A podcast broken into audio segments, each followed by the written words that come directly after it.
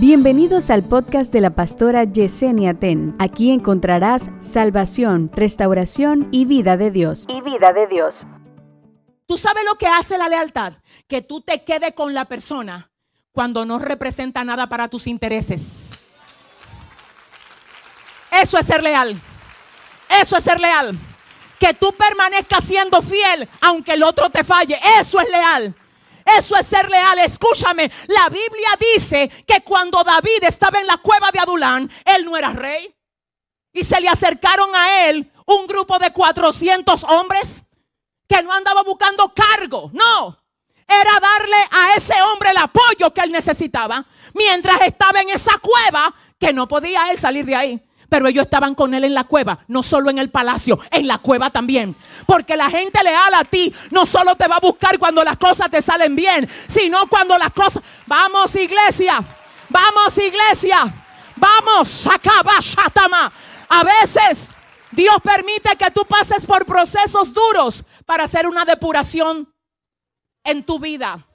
Para que la gente que tú pensaste que era fiel contigo, tú te des cuenta que no lo son. Y te voy a decir algo, volviendo aquí, dice el Señor, quiero ser tu compañero. Y te voy a mostrar que no hay uno más fiel que yo.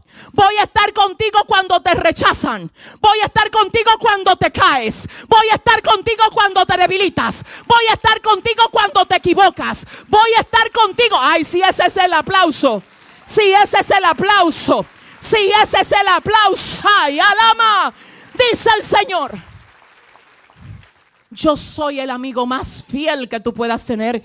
Y para caminar contigo y hacerte compañía, te digo, sígueme. Qué belleza, qué belleza.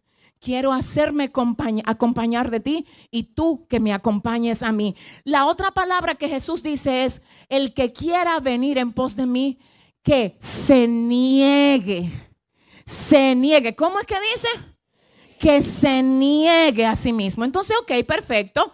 Bien, yo tengo que abandonar mi camino para seguir el camino de él. Ya tengo que entender que voy detrás de sus pisadas y también tengo que comprender que él me va a acompañar, yo lo voy a acompañar a él, yo voy a estar en un camino en el que no camino solo, no camino sola porque él va a estar conmigo. ¿Cuántos dicen amén?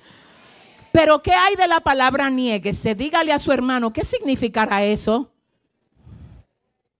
Niéguese viene del griego aparnoemal. Oiga lo que significa. Aparnoemai, perdón.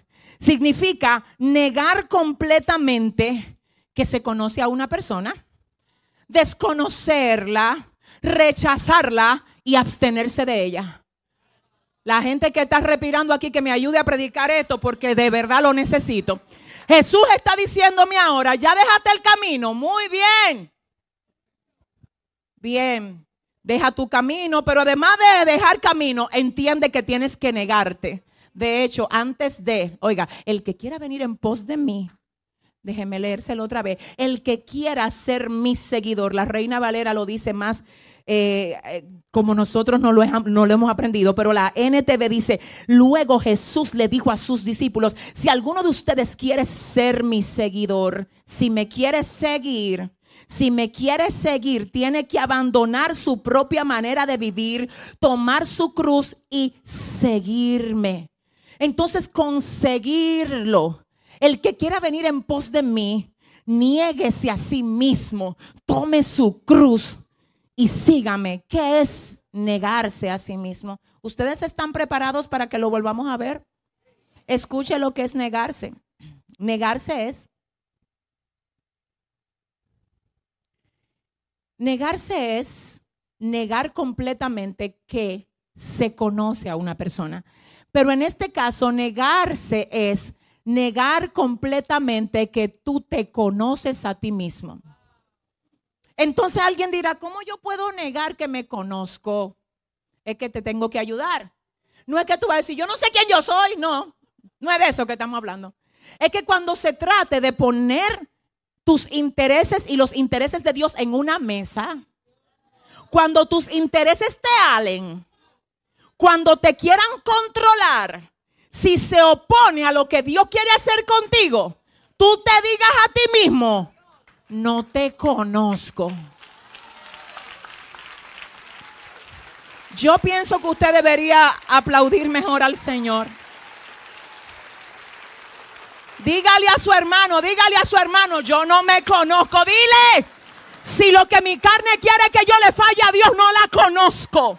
Si lo que quiere que yo deje de orar. Si lo que quiere llevarme al mundo, al lugar de donde Dios me sacó. No la, ¿Usted sabe lo que es eso? Si alguien que tú no conoces te pide algo, oye, dame ahí, dame tu carro. Por default tú le dices, hermano, yo lo conozco a usted. Así mismo tú le vas a decir a tu carne de ahora en adelante, sigue durmiendo. Yo te conozco. Yo no sé quién tú eres. Espérate que a mí me tienen siguiendo al grande de los grandes y yo no te conozco. saca. Santo. Dígale a su hermano, yo no sé si tú te conoces, dile. Pero yo no me conozco. Si lo que mi carne quiere que yo le falle a Dios, no la conozco. Ay, Dios mío, que no se conoce. Negar completamente que usted conoce a alguien que no te conozco, carne, no te conozco, es también rechazar sus peticiones. Es que, que necesito a Dios. No ayune hoy. ¿Y quién, quién solicita eso? Yo, tu carne que quiere con fle, mangú y lo tres golpes. No te conozco. No, usted tiene que ayudarme. Dígale a su hermano, le dije que yo, yo no lo conozco. Dígale, yo no conozco mis deseos, yo no identifico. Es que necesito cumplir el propósito. Es que necesito darle la gloria a mi hacedor. Es que esta carne lo que le espera es cruz. Es cruz. El que quiera seguir en pos de mí, ay Dios mío, niéguese a sí mismo. Tome su cruz y sígame. Sígame. Dígale a su carne, te desconozco, no te conozco, te rechazo y me abstengo de ti. Según el original, lo voy a repetir, es negarse completamente a lo que se conoce de una persona, desconocerla, rechazarla y abstenerse de ella. No, pero, pero ven acá, Keren. O sea que usted cree que cuando el Señor lo mandó a usted a servirle, solamente que te abstengas del pecado. Eso es importante y es lo primero. Pero pregúntame de quién también tú te tienes que abstener. De ti. Y la guerra que tiene mucha gente no es de que porque está en pecado. Honestamente hay gente que no está en pecado.